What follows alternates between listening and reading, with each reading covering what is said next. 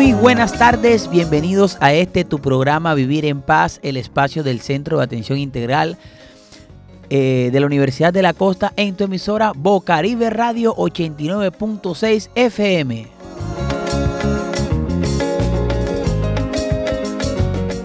Con el objetivo de generar temas de interés común para toda la comunidad, llega todo el equipo eh, de la Universidad de la Costa acá a los micrófonos de Bocaribe a través de su programa Vivir en Paz, generando espacios de educación para transformar eh, la vida de las personas a través de herramientas de investigación, investigaciones científicas, conocimiento, pero aquí el conocimiento se encuentra con los saberes populares, que es lo más importante. Entonces, hoy estamos acá desde nuestro máster de sonido acá en el barrio La Paz, en la emisora Bocaribe Radio, bajo la dirección de Walter Hernández. En el máster de sonido está la hermosa Loud Frequency. Y acá ya llega todo el equipo también que siempre está presente aquí en Vivir en Paz. Le damos la bienvenida a nuestra querida Orieta. Orieta, bienvenida a Vivir en Paz. Hola Alex, muchas gracias y buenas tardes a toda la mesa de trabajo y para nuestros oyentes que sintonizan Bocaribe Radio 89.6 FM y los que nos escuchan a través de nuestro sitio web www.bocaribe.net. Hoy con música a tono les traemos como siempre un tema muy interesante que nos dará mucho de qué hablar.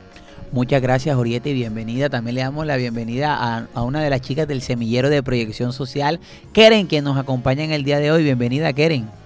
Hola a todos los presentes y oyentes de Bocaribe. Gracias por escucharnos y estar en sintonía, con ganas de adentrarnos y concientizarnos de la temática del día de hoy y feliz de estar aquí. Bienvenida, Keren. Eh, aprovechamos y le mandamos un saludo a toda la gente del semillero de proyección social de la Universidad de la Costa. Ya tenemos a María, tenemos a Alejandra, a Gabriela, a Joelis, a Paula, espero que no se, y Alejandra, que no se me escapa ninguna, porque después no se vayan a poner a pelear ya. Eh, Yanis, bienvenida a Vivir en Paz. Gracias, Alex. Bueno, y bienvenido también a todos nuestros oyentes que se van conectando desde ya por eh, nuestra página web y a quienes se conectan pues en sintonía en los 89.6 en tu emisora Bocaribe Radio. Ok, sí, y hoy como siempre trayendo pues muchos temas de interés. Eh, le informamos a todo el mundo que desde ya también pueden sintonizarnos porque estamos transmitiendo en vivo eh, por la plataforma de TikTok. En el día de hoy estamos con el profe Ale José, puede conectarse a TikTok para que también pueda llegar ahí, pueda ver acá todo el equipo transmitiendo y hablando sobre un tema interesante. A ver, eh, Orieta, qué tema tenemos para el día de hoy. Mira para ver si lo tienes fresquito. Si no sabes, entonces le pregunto a otro de una. Porque el tema tiene que ver con plata y a mí me gusta la plata y creo que a todo el mundo le gusta la plata. ¿Qué tema tenemos para el día de hoy, Orieta? ¿Cómo ampliar mi negocio con el turismo? ¿Verdad, carajo? ¿Será que, que sí se puede ampliar el negocio con el turismo? ¿Tú qué piensas? Pues yo creo que sí, si uno pues piensa, analiza qué, qué negocio puedo montar, así sea vender mango en la esquina, uno gana plata ahí. Sí. Por ahí dice, y vamos, vamos con la frase del día, pero yo voy a comenzar con mi frase que no está ahí en el libreto, no, no la hemos investigado, y dice, la plata está hecha, lo que hay es que buscarla.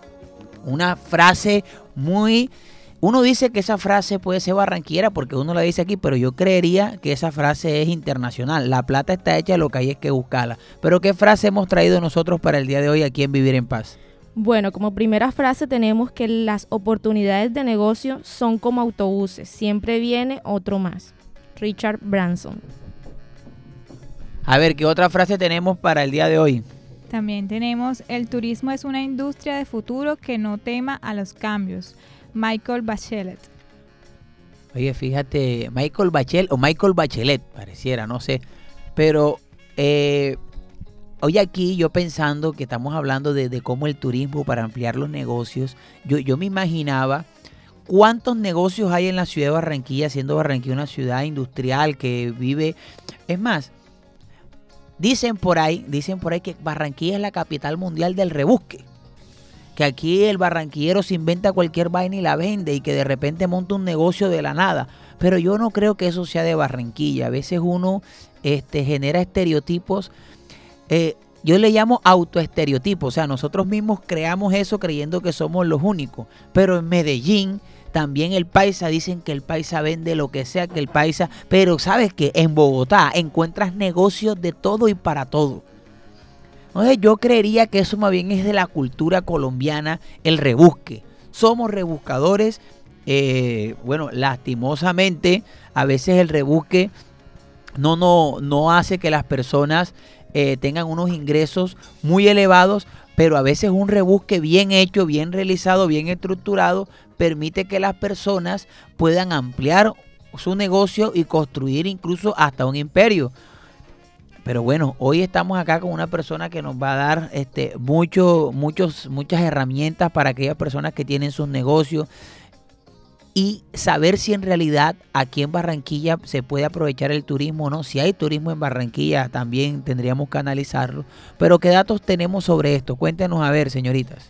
Bueno, como primer dato curioso tenemos que de acuerdo con la alcaldía de Barranquilla, en su página oficial el pasado 22 de febrero del presente año, para la edición 2023 del estudio, que entrega un balance de impacto económico y sociocultural de las fiestas más importantes del país, se estimó que en promedio un visitante gastó 1.200.000, un turista nacional gastó aproximadamente 1.950.000 y un turista extranjero gastó un promedio de 2.800.000.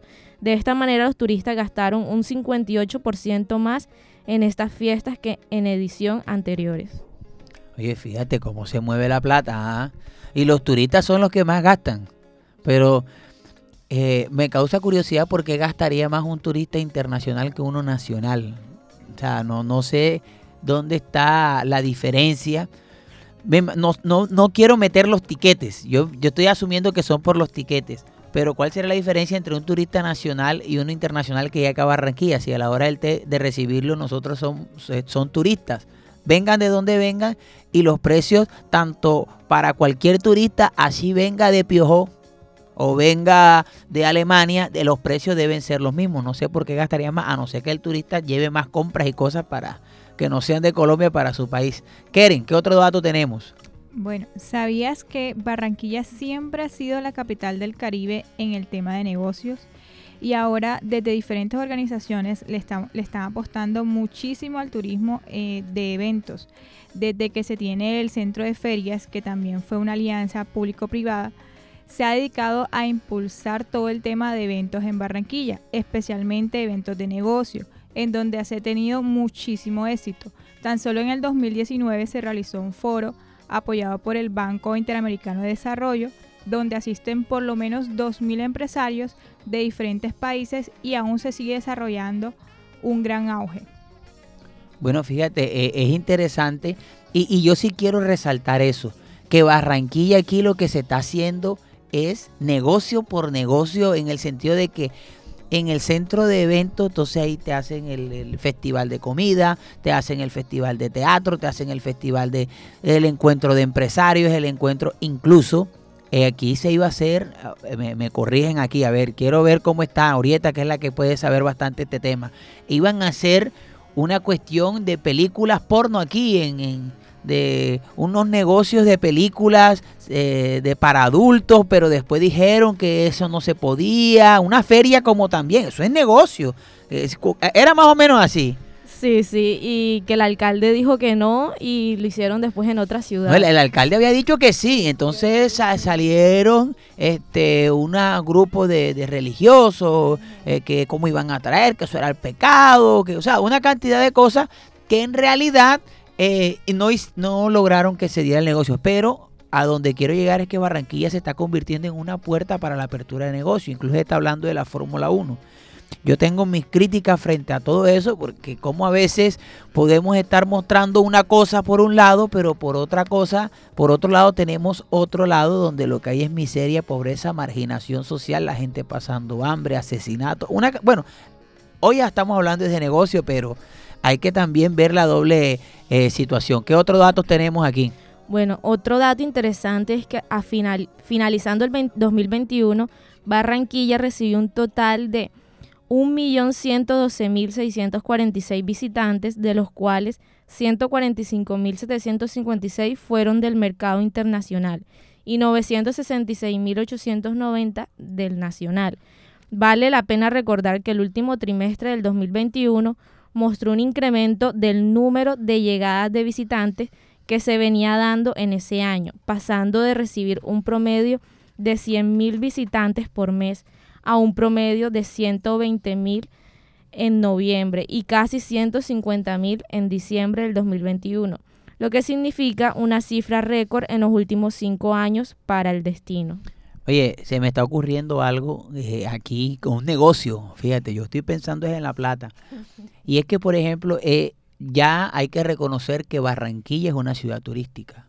O sea, no, estaba pensando ahorita, pero ahora que hemos estado hablando, que están mencionando todos estos datos, Barranquilla ya es turístico.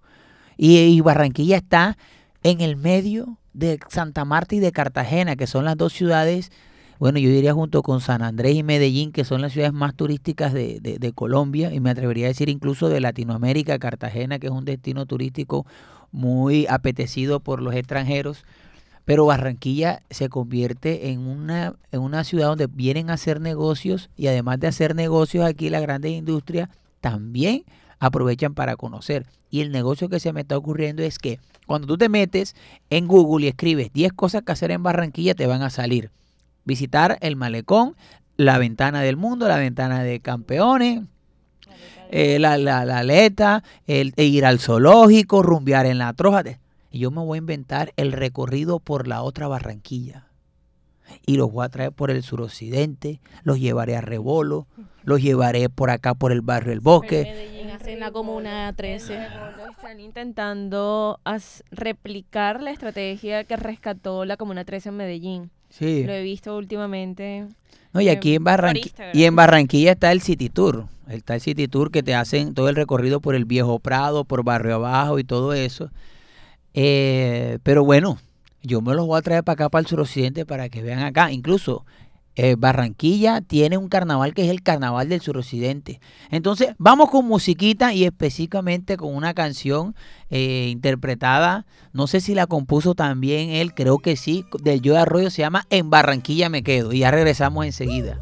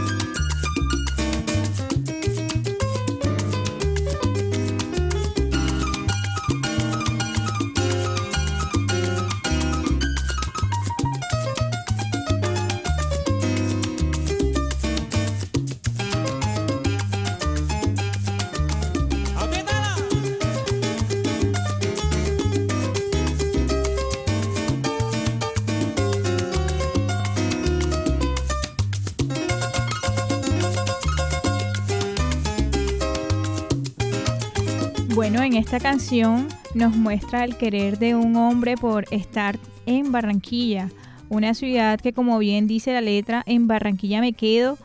Eh, tomé mi decisión que en Barranquilla definitivamente me quedo, inspirándose en lo que descubre cómo, cómo llegar a, esa Barranquilla, porque se sabe que el Joe Arroyo es de la ciudad de Cartagena, pero al conocer la cultura, las personas, los lugares que puedes visitar y el emblemático paisaje de, de ver tanto el mar y el río, se siente tan en casa que disfruta todo lo que hay en ella sin motivo de regresar a su tierra natal.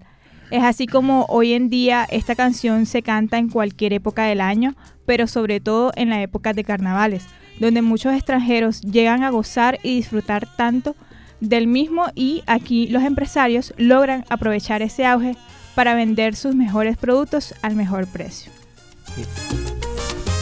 Oye, e, esta canción 1989, Álvaro José Yo Arroyo, álbum Fuego en mi mente. Ahí la tienen para que la disfruten y es una canción que eh, yo he escuchado este, entrevistas de Joe Arroyo, incluso de, de, este señor del PIN de Chelito de Castro, que eran los que más andaban con él en todos lados, donde dicen que ellos estaban por decirte en Ecuador, en Perú, y ellos decían, iban a cantar el coro y la gente que seguro ni conocía Barranquilla decían, en Barranquilla me quedo. O sea que esta es una canción que no es de aquí de Barranquilla, es una canción, eh, yo diría que de Colombia para exportar a nivel internacional, pero que en este caso identifica mucho a Barranquilla, al carnaval, y el extranjero que viene siempre se lleva eso en su mente. En Barranquilla me quedo. Yanis, eh, ¿A quién tenemos en el día de hoy? A ver, cuéntanos. Bueno, Alex y todos nuestros oyentes, nuestra invitada del día de hoy es Daniele Núñez Pozo. Eh, es doctora en administración, es docente en la Universidad de la Costa, investiga temas asociados a emprendimiento, innovación y turismo cultural y todo lo referente con los negocios internacionales. Además, cuenta con 10 años de experiencia em, como consultora en micros, pequeñas y medianas empresas, lo que realmente la hace una experta en el tema eh, que venimos hablando el día de hoy, que bueno, es cómo podemos generar unos ingresos, eh, cómo, que, cómo podemos llevar nuestros negocios a otro nivel eh, con la ayuda del turismo que se está dando hoy en día en la ciudad. Entonces, bueno, Daniela, bienvenida al programa Vivir en Paz. Muchísimas gracias, un saludo a todos, muchísimas gracias por la oportunidad de estar aquí. Saludos a, a, quien nos está escuchando aquí en Barranquilla y en Brasil y en todos los demás lugares que están conectados. Aclaremos, la profesora no es colombiana ni es barranquillera. ¿De dónde es usted, profe? Yo soy de Porto Alegre, Brasil. Porto Alegre, Brasil. Denle un saludo a todas las audiencias de, de Bocaribe, pero en brasilero. En portugués, en portugués. ella me entendió, ella me entendió. Bem-vindos todos, espero que todos gostem do que a gente vai falar aqui. Ah, ahí, ahí está, ahí quedó clarito. Sí. Bueno, profe, este, bueno, aquí usted que es una mujer que viene desde otro país y hoy que estamos hablando de cómo a veces los turistas, cómo podemos nosotros que nuestro pequeño negocio pueda volverse atractivo para los turistas, incluso para los, para los locales.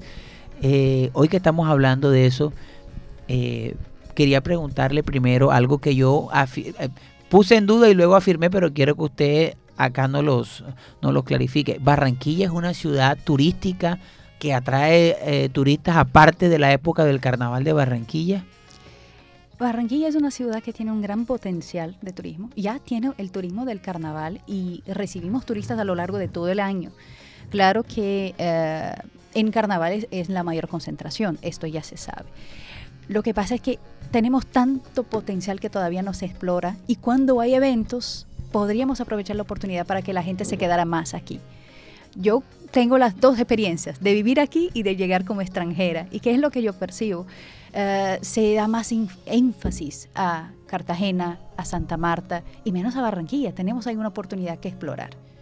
O sea, como que aún hay mucho turismo aquí en la ciudad de Barranquilla, pero eh, el mismo que siempre conocemos o de pronto hay alguno más. Se, aprovecha poco. O sea, tenemos, el, tenemos eh, el, el, flujo de personas que vienen del punto de vista académico, tenemos obviamente el carnaval, tenemos vacaciones, los turistas nacionales e internacionales que vienen en periodo de vacaciones, pero hay más que se podría explorar. La ciudad tiene tantas bellezas. Yo realmente no sabía las bellezas, lo lindo que eran, las experiencias culturales riquísimas que tenemos en la ciudad hasta que vine a vivir aquí. Entonces, nos hace falta divulgar más y cuando llegan los turistas, aprovecharlos. Mm. ¿Por qué piensa que estamos desaprovechando a los turistas? Digamos, ¿en qué sentido? Denos ejemplos claros ahí como para, para que la gente diga, uy, ¿cómo? Estoy perdiendo plata. Bueno, ah, experiencia. El turista busca experiencias. En la divulgación de las experiencias que hay, nos fallamos. Entonces, falta información. Ahorita el profe estaba diciendo, bueno, ¿cuáles son los lugares que vamos a visitar? Las 10 cosas que hacer en Barranquilla. Son, siempre las mismas. ¿Dónde están esas otras cosas importantes, culturales, experiencias únicas que uno puede vivir aquí?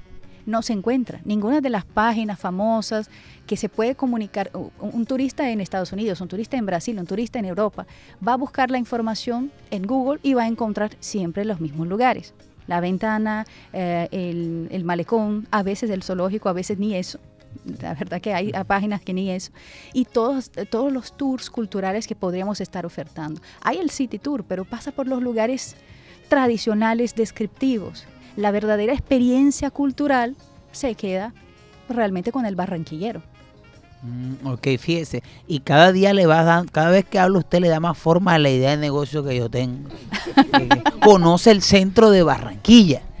Ah, fíjate, tú podría ser también una. Profe, ahora hablemos de los negocios. Los negocios acá en Barranquilla, pues, digamos, eh, en época de, de turismo, se vende mucho lo que es eh, lo tradicional, los sombreros, las gafas, que son las ventas ambulantes, la cerveza, la espuma, la maicena. Pero los locales comerciales cierran. O sea, eh, quedan abiertos los almacenes de cadena. Pero, por ejemplo, el centro de Barranquilla cierra, pero se ve mucha venta ambulante. ¿Qué está pasando con los negocios? ¿Se ¿Deberían cerrar? o deberían aprovechar o las ventas ambulantes pueden utilizar estrategias? No sé si, si nos puede orientar un poquito ahí usted, profe. Bueno, hay un tema cultural también de la razón por la cual cierran. Entonces yo percibo que no es simplemente aplicar una regla internacional aquí que va a servir porque hay toda una costumbre ya de cerrar. Sin embargo, se pierden oportunidades. Entonces, ¿por qué no pensar, dependiendo del negocio, pensar en la alternativa de mantenerse abierto o mismo de tener algo más eh, flexible, que yo pueda llevar parte de mis productos a vender más cerca del evento que está ocurriendo o por alianzas. Y yo quisiera regresar un poquito en el, en el tema anterior de, la idea de negocio, del tour en, eh, el centro. En el centro. Ah, ¿Y por qué no más experiencias? El, el, turista, por ejemplo, sabe, sabe preparar los platos típicos, Probablemente no. Una cosa es probarlo y yo puedo ir a restaurantes, pero no tenemos aquí tanta oferta de servicios. Bueno, aprende, aprende a hacerlo, aprende a preparar el arroz con pollo. Yo, por ejemplo, no sé prepararlo. Okay. Eh, aprende a hacerlo. Algo que me encanta, la salchipapa. O sea, este tipo de experiencia es una, una, inmersión cultural fantástica que se puede tener también. Y, y regresando a la pregunta, eh, es el momento de aprovechar. Si no tenemos un flujo de turistas tan alto durante el año, en el momento que hay, hay que planificar, es prepararse para aprovechar al máximo. ¿Será que no es el momento de abrir las puertas y dejar para descansar después que se termine la fiesta? Suena, suena algo muy interesante. Lo que pasa es que aquí también dentro de la misma cultura de barranquillero es que hay, que hay que aprovechar los carnavales no para trabajar, sino porque el que lo vive es quien lo goza, ¿verdad? Es como algo que dice, y los carnavales son cada 365 días, quizás las personas ahí como que también es, es muy cultural de acá de la ciudad. Profe, yo quiero preguntar, ¿cómo yo puedo hacer que mi negocio sea atractivo para los turistas? Pues una, cosa que se puede pensar, eh, el, término es ventaja competitiva, pero podemos decir así, diferencial. Eh, tenemos aquí una cantidad de lugares que tienen el sombrero para vender, pero que tiene mi sombrero de diferente de los demás que yo pueda atraer al, al turista. Entonces, ¿cómo lo divulgo? ¿Cómo lo presento? ¿Cómo es mi atención? Buscar maneras de diferenciarse y de atraer al, turista. Otra vez yo hablo del tema de, la experiencia. Entonces, cuando uno está en viaje, y principalmente el turista extranjero, tiene una percepción de valor más elevada de las experiencias, porque son muy diferentes. Entonces, aprovechar esta experiencia también para posicionar los negocios. Una cosa es un sombrero en varios, eh, hay varios puntos de venta que están vendiendo igual. Otra cosa es promocionar. Personaliza tu sombrero aquí yo ya tengo una otra percepción. Bueno, yo voy allá porque yo ya vi que este lugar tiene personalizada. Voy a llevar y voy a llevar con mi nombre, voy a llevar con un mensaje que me interesa. Entonces, comunicar acorde a la experiencia es, es diferente de vender solamente un producto. Y estamos perdiendo oportunidad ahí. Otra cosa es divulgarlo bien. Yo sé que ni todos nosotros tenemos de pronto un acceso así tan grande a otros idiomas, pero los turistas a veces van a hablar otro idioma vale la pena una inversioncita de colocar una información también en inglés para facilitar la comunicación, ¿por qué no?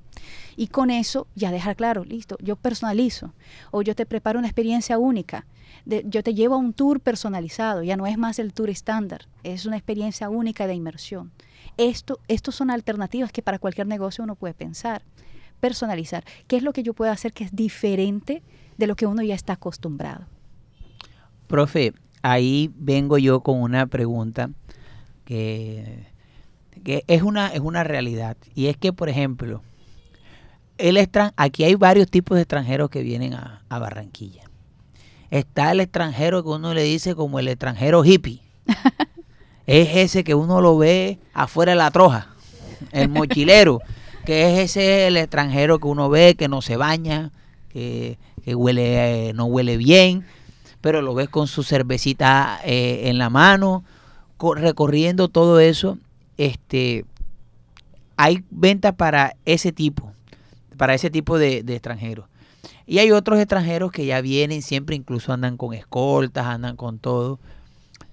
Y uno puede diferenciar bien el uno del otro, digamos, en, en términos generales. Pero es bueno que un negocio, de acuerdo al cliente, cambie el precio o lo venda, la experiencia diferente. ¿A qué voy con esto? Que por ejemplo, acá en Barranquilla uno va a comprar o uno coge una carrera de un taxi en carnavales. Los, taxistas suben los precios y es normal, hay más tráfico y todo eso, pero eh, uno le dice, che loco, yo soy barranquillero ya, che, ¿qué? Coge la suave, lleva, no, todo bien, todo bien, joda. Me tocó perder, dicen así. y te llevan.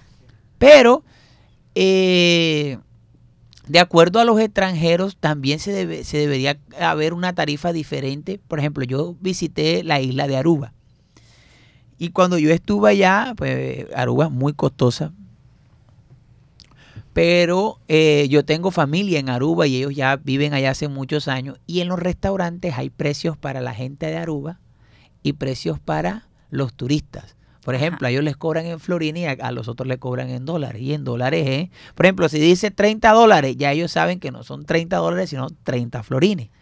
que el florín vale menos que el. Entonces, si hay. ¿Eso está bien o cómo usted lo ve desde su experiencia? Bueno, todo es contexto. Hay ambientes en los cuales se van a aplicar este tipo de práctica. Hay Aruba, uh, Tailandia tiene esta práctica también. Aquí eh, tendríamos que adoptarla de una manera general para que realmente funcionara, porque si no, si uno aplica y otro no, esto podría generar un problema competitivo. Yo creo que más que enfocar en cambiar los precios, eh, tendríamos que enfocar en generar valor. Entonces, que la gente perciba el valor. Normalmente el turista extranjero está invirtiendo más, gasta más, está dispuesto. Primero por temas de, de, poder de compra, que muchas veces es, es el caso, pero también por el tema del valor. Entonces, más que enfocarse en cambiar el precio del mismo producto, ¿por qué no cambiar un poco el producto para generar más valor a este extranjero y entonces aplicar el precio correspondiente? Entonces, si un barranquillero compra un producto aquí, vamos a pensar un producto típico, una, mochila guayú, ¿cierto? Es algo que se usa aquí, pero en el exterior tiene un, valor muy diferente. Es un producto de lujo siendo que aquí es algo totalmente común. Entonces, la percepción de valor del extranjero es diferente. ¿Qué es lo que puedo hacer? Yo puedo vender con una bolsita diferente, yo puedo enviar que, que, que, lleve junto un folleto con toda la explicación de la historia. Yo estoy vendiendo ya un otro producto, es una experiencia. Entonces, obviamente no voy a cobrar lo mismo que va, que, que va a pagar el barranquillero porque estoy vendiendo toda una experiencia.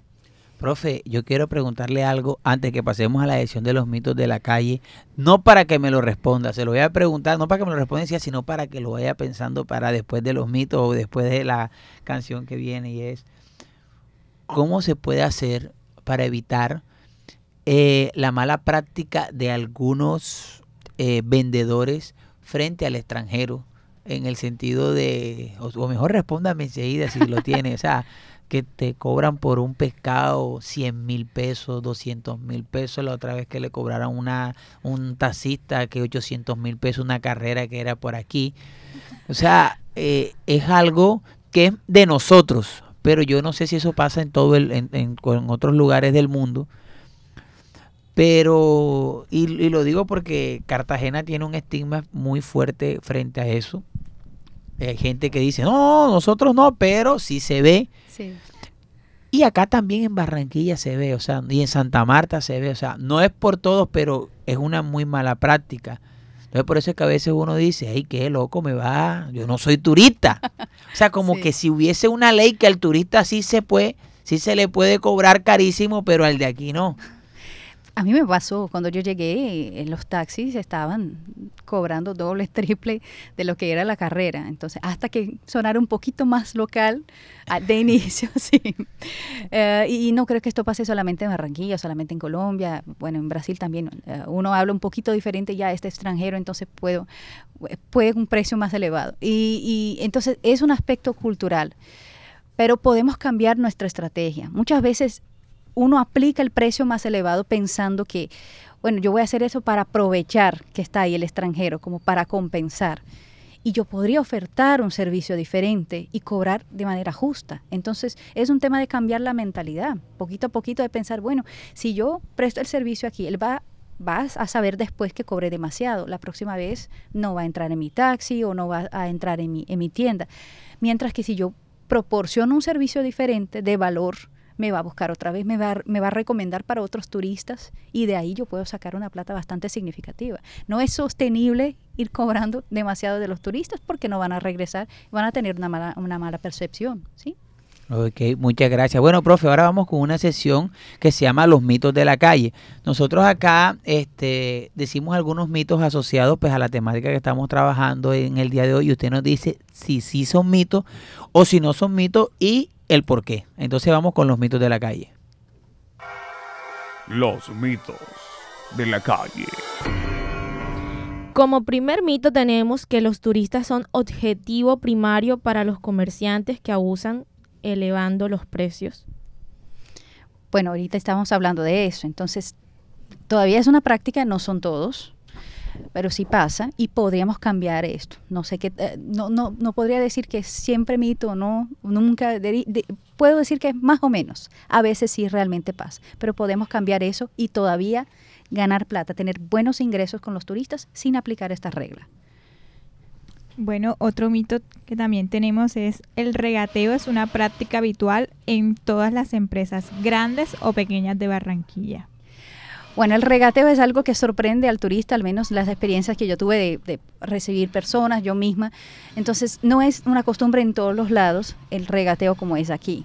No es malo, es cultural y es también parte de la experiencia. Lo que tenemos que cuidar es, a veces la gente no pone precio para poder regatear y esto como que no, no atrae el cliente, no atrae el turista, porque si no ve precio y de pronto no habla bien el idioma o le tiene miedo que le apliquen más, se huye. Entonces, mi recomendación es que, ok, apliquemos el regateo, pero tengamos precios de referencia. Esto ayuda el proceso de negociación. O sea, hay que colocar precio, pero pero es que a veces el, si colocan el precio se espantan. este, esta es la cultura, pero la verdad pensamos bien un precio y la persona ya está ahí. Aprovechemos a ejercitar la persuasión, a la negociación, pero sin el precio muchas veces esto se pierde. Incluso el propio vendedor muchas veces intenta regatear tanto que sale el precio más económico de lo que debería. Entonces tengamos precios de referencia y podemos comunicarnos, no, este es el precio, pero podemos negociar. Mejor así. Ok, bueno, se acabaron los mitos. Profe, vamos con musiquita y ya regresamos enseguida aquí en Vivir en Paz.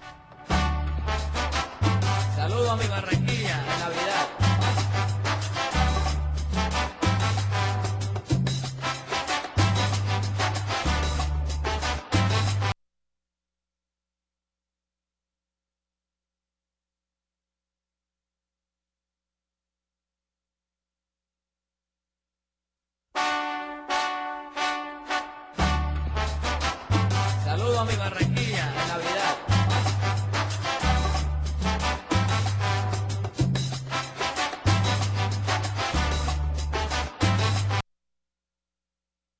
Bueno, fíjense, hoy estamos aquí y estudiamos ese mochito, Canto Barranquilla de Héctor Lavoe, eh, hablando de una ciudad muy hermosa como es Barranquilla, una ciudad llena de turismo, una ciudad llena de, de alegría. Profe, ya preguntando aquí un poquitico más, eh, usted como una persona que viene aquí a la, a la ciudad de Barranquilla, que ahora trabaja aquí en la ciudad de Barranquilla, ¿cuáles son los negocios más comunes que usted ve aquí? Que de pronto, porque digamos, estamos acá en el, en el suroccidente y aquí uno ve, de yo de entrada cuando llegué me metí un guarapo y ahí me lo acompañé con un dedito, guayejero, yo soy comedor de calle. Hay gente que no come en la calle, eso yo lo respeto mucho, pero yo soy comedor de, de la calle, del guarapo, de la arepa, del chuzo, de todo eso. Estos negocios, estos micronegocios que este, son muy informales, tienen también una posibilidad de, de entrar a, un- a- hacer unos negocios de corte internacional en época de turismo. Claro que sí, claro que sí. Dos factores que pueden ayudar. Por ejemplo, eh, el chuzo o el dedito. Yo puedo probar diferentes deditos, diferentes chuzos, pero necesito como turista saber que hay diferentes tipos. Entonces, si ya probé allá, ¿por qué voy a probar otra vez? O sea, sí me gusta, ok, pero tengo otras cosas que probar. ¿Qué es lo que yo digo? Una sugerencia. Pensemos maneras de adaptar un poquito, de traer algo diferente. Bueno, este dedito tiene algo que no había probado allá. Este chuzo tiene una otra composición, eh, está en una, una otra presentación, tiene otras salsas. Aquí uno puede escoger entre 20 salsas. Listo, aquí ya es una otra experiencia. Entonces, mismo que sea un pequeño negocio, sí se puede trabajar en la identificación, en la información correcta, que se pueda ver desde lejos, que se pueda identificar qué es lo que tiene allá. Yo, por ejemplo, no sabía que era eso que estaba allá afuera, profe. Yo no tenía idea. Cuando usted me dijo si, si quería, yo no sabía qué era. Entonces, por eso dije, Era, era no. guapanela, era guapanela, aguapanela. pues esta falta de la información muchas veces el turista no va a llegar a preguntar, va a decir, bueno, si no sé bien qué es, me va a dar pena o no me van a entender, entonces no quiero. Entonces, ¿usted considera que es necesario que todos los negocios pequeños, lo que sea, aunque todo el mundo sepa qué es, debe tener su nombre? Quién sabe son los locales. Entonces mismo el turista de Bogotá, ¿cómo que va a saber? No necesariamente sabe. Uno piensa, Ay, es siempre la comida local es siempre igual. No, ustedes mismos me cuentan que hay variaciones, que la misma, no es la misma salchipapa aquí que en otro lado, no es el mismo chuzo aquí que en el otro lado. Entonces la información, la comunicación ayuda. Y, y- y no solamente la comunicación de qué es lo que estamos vendiendo, sino de mostrar cómo este mío es diferente del, otro. Entonces, el mío viene con una diferente presentación, viene con una cajita. El mío viene con, el- con no sé, con ah, personajes o con colores diferentes. O el, el chuzo viene con otros, otros ingredientes que los chuzos tradicionales no, no, no tienen. Entonces, diferentes adaptaciones que nos pueden ayudar a, a llamar la atención del turista, que haya probado el tradicional y que siga probando el tradicional, pero con un pequeño, una pequeña adición que genere valor. Profe, usted que es una estudiosa del tema de, de- de los negocios internacionales eh, y específicamente en este tema de turismo, acá, ¿qué es lo que piensa un... digamos, yo me imagino cu- cuando yo viajo, digo, bueno, voy para tal lado. Yo enseguida me meto en Google, como todos hacen, cosas que hacer en tal lado. Exacto. como los pequeños negocios que de pronto no son el malecón, que no van a aparecer en, ese, en esas 10 cosas que te da, eh, cuáles son las que te da despegar, trip, no sé, todas estas páginas que son las que te muestran eso, eh, ¿cómo yo puedo empezar a meterme en ese mundo también digital siendo pequeño? Porque, es- es- como le dije, yo me meto así, pero a veces no conozco todo lo, lo- lo que hay. Incluso, por ejemplo, hace 15 días estuve en el Parque Tayrona. Ya he ido varias veces al Parque Tayrona. Y esta vez fui con unos amigos que trabajaron en el lugar. Entonces fuimos y vivimos esta vez, pero donde viven los empleados del Parque Tayrona en Cabo San Juan. Y ellos, no, tú no conoces nada. Y yo he venido cuatro veces aquí, nada. Entonces me llevaron a otros sitios diferentes que no están dentro de la, como dentro de la rutina, que es lo, lo común que está ahí. Igual no son tan hermosos, pero son diferentes. Y que también se le puede sacar provecho, es un ejemplo. Pero acá, por, digamos, yo tengo mi negocio que voy a montar la próxima semana de, de- de los tours diferentes de experiencia en Barranquilla. Cómo hacer un raspado y cómo comértelo. Exacto. ¿Cómo yo puedo que eso me aparezca ahí para que el turista que, que viene en búsqueda de cosas nuevas lo pueda hacer? Bueno, tenemos dos caminos que son interesantes. El primero es de las redes sociales, mostrar las experiencias. Entonces tenemos TikTok, que nos están viendo ahora. Yo con un pequeño negocio, con un micronegocio, puedo tener mi, mi- TikTok y mostrar cómo lo preparo, invitar a personas que recomienden, que hagan videos sobre mi negocio. Y el momento que uno empieza a buscar una información de una ciudad, de un país, ya empiezan a aparecer videos por todos los lados de este mismo lugar. Entonces, orgánicamente me voy a dar a conocer. Y la otra manera sería por alianzas. Entonces, que otros negocios me recomienden, que otros negocios generen la, la opción de que me- se conecten conmigo. Yo digo que hasta los, los hoteles, los lugares de tours, ¿por qué yo no me puedo acercar y de pronto dejar un papelito? Si yo hago algo diferente, vale la pena la gente divulgar también mi experiencia. Por eso yo defiendo tanto el tema del diferencial. Al, al hacer algo diferente, la gente menciona más, mira, yo descubrí algo así. Yo descubrí ahora, hace pocos días, un un muchacho que estaba divulgando en TikTok ah, que estaba mm, preparando unos perros calientes diferentes allá en la Plaza de la Paz. Mm, Lo prepara súper diferente. Y, y así uno se da a conocer. ¿Y por qué me llamó la atención y llamó la atención de tanta gente? Porque era un perro caliente diferente. Entonces por ahí también podemos divulgar. O sea, hay que empezar a ser diferentes. Así es. Ok, bueno, eh, vamos a escuchar ahora opiniones de la gente. Eh, ¿Qué dice la gente referente a este tema de los negocios? Eh, salimos a la calle, entrevistamos a algunas personas y ellos nos van a dar su opinión en esta, en esta sección que se llama Lo que dice la gente. Ey, lo que dice la gente. Oye, lo que dice la gente. Lo que dice la gente. Sí, lo que dice la gente. Escucha lo que dice la gente. En vivir en paz, lo que dice la gente.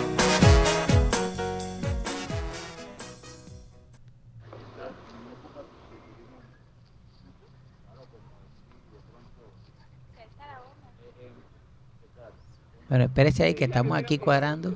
Listo, ya. de pronto en, en Semana Santa que la gente se va de, de, retiro, de, porque salen de vacaciones, la temporada puede uno eh, montar un negocio, depende en qué lugar sea y buscar la forma como emprender ese, ese emprendimiento de montarlo. Eh, sería en, la- en las playas, ¿cierto?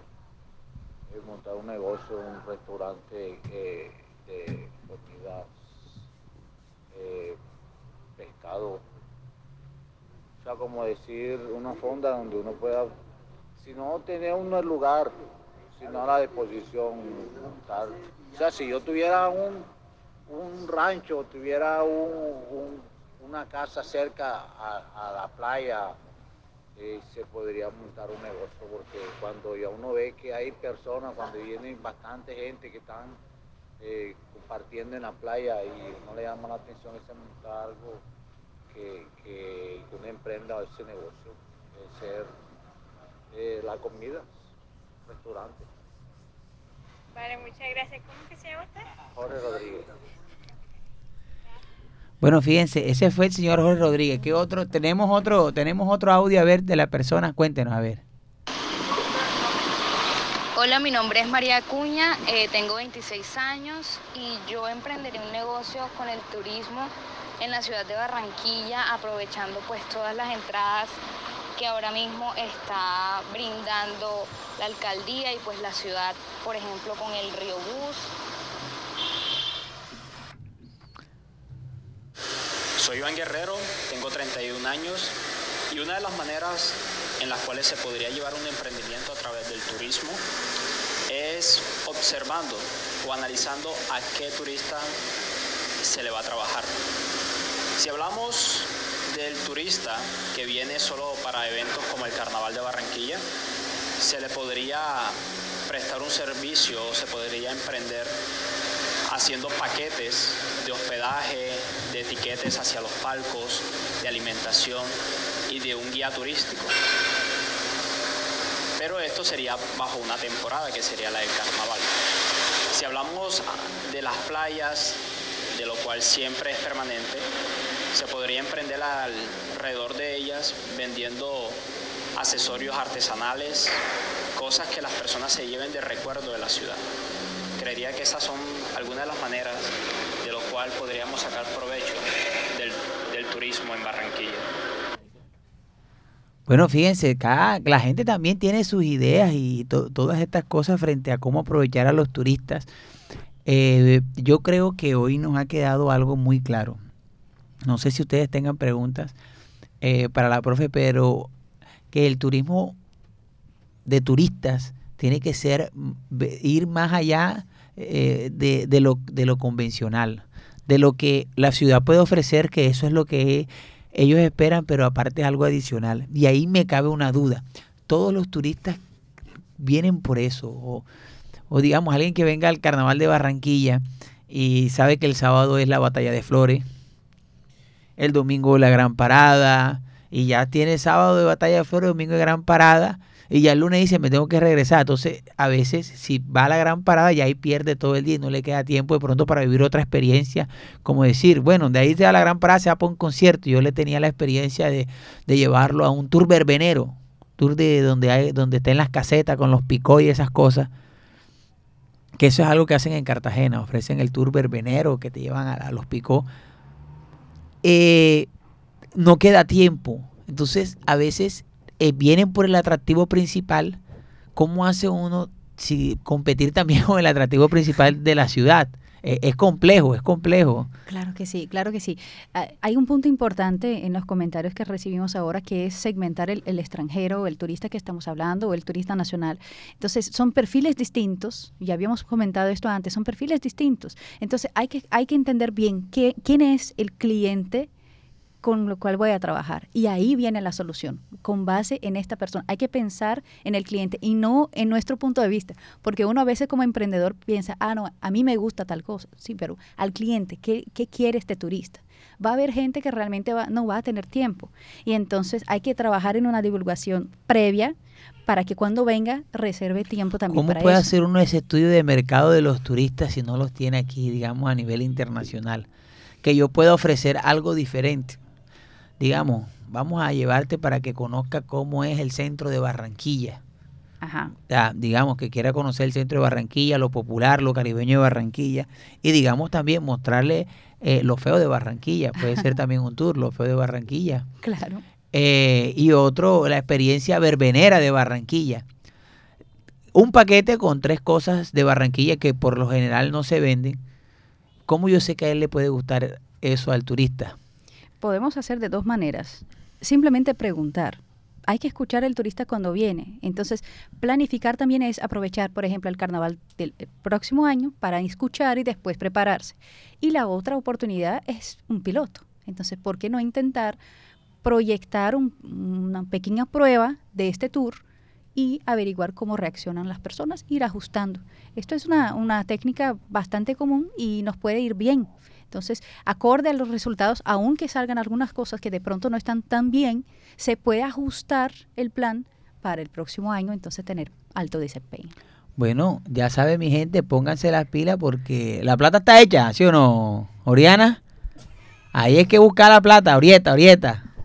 Es Déjame- que, hay- hay- eh, dígame, ¿quiere decir algo antes que se nos pase? Sí, yo Porque quisiera ya decir, se nos está acabando el tiempo. aprovechar a que se pueda disfrutar la cultura de la ciudad. La gente se va y muchas veces no puso una ropa típica, no supo preparar ninguna comida o a veces probó poquísimas comidas locales. Yo cuando llegué aquí no sabía ni siquiera qué era are- arepa, por ejemplo. Entonces fue una sorpresa. Yo pensé que, que, pan, que pancake tan raro es. Entonces uno no sabe.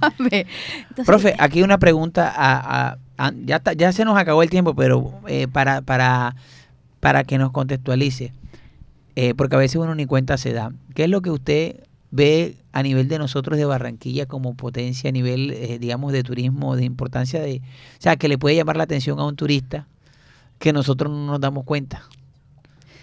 Es, Barranquilla es una ciudad muy amable, muy receptiva y la gente puede aprovechar, aprender aprender incluso el estilo de vida, yo digo, a, disfrutar los bailes, a disfrutar la música, la comida. Entonces, toda la experiencia de, de Barranquilla, que para ustedes es súper normal, es la rutina, para nosotros que venimos ¿Cuál es la comida de Barranquilla que más le gusta? Ay, yo soy fan de la salchipapa.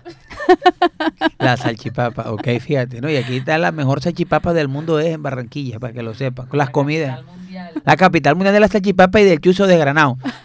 Eh, eh, usted dijo ahorita la ropa típica de Barranquilla. ¿Cuál es la ropa típica de, pues, Barranquilla? Yo tampoco sé. Ahí está. Las informaciones del carnaval mismo. Tenemos el museo, pero si uno sale en la calle, no sabe qué son los disfraces. porque Y el propio museo tiene la información, pero es muy compacta. Entonces tenemos una oportunidad enorme de servicios, de cursos, de folletos, de materiales que uno pueda llevar a su país con la información, de, de guías que puedan apoyar en el carnaval. Yo nunca vi aquí un guía que te apoye durante los desfiles de carnavales. Mira cuánto no, ya el otro, el otro año vamos para esa. El otro año vamos a tener 20 guías ahí. En, en guía, guía para turistas VIP, para turistas platino, para turistas dorado, todo. En cuenta. Ah, para que, ya, eso, ya tengo aquí yo la máquina aquí en el, en el cerebro. Ya. Pero bueno, este, profe, muchas gracias. Envíe saludos a quien quiera enviar saludos. Aproveche. Muchísimas gracias a todos que me están escuchando en Brasil, aquí en Barranquilla. Gracias a todos de la CUC y gracias por la oportunidad. Espero que les haya gustado. Sí, claro que sí. Este, ¿A quién le envía usted saludos, señorita Keren? Aproveche los micrófonos. Mi señora madre. Mm, te está escuchando, ¿cómo se llama? Pero diga el nombre.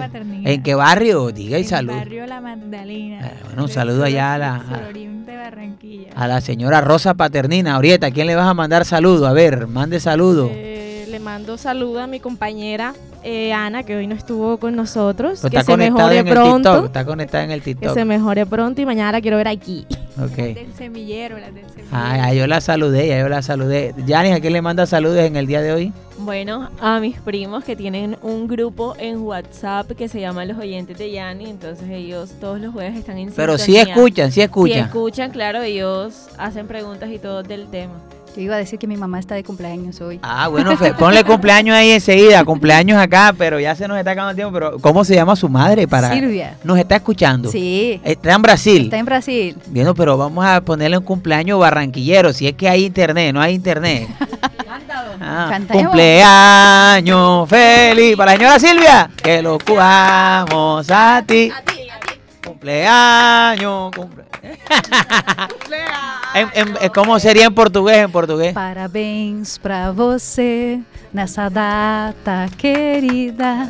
Muitas felicidades, muchos años de vida. es que los brasileros, mira, les voy a contar, cuando uno escucha cantar a alguien en otro idioma, uno cree que canta bonito. No lo digo por malo. Yo canto horrible y yo estuve en otros países y me decían, canta, canta, como y yo cantaba en español, le decían, este man debe cantar bastante allá. Pero bueno, las cosas de la vida. Muchas gracias, nos vemos el próximo jueves en una emisión más de este tu programa, Vivir en Paz.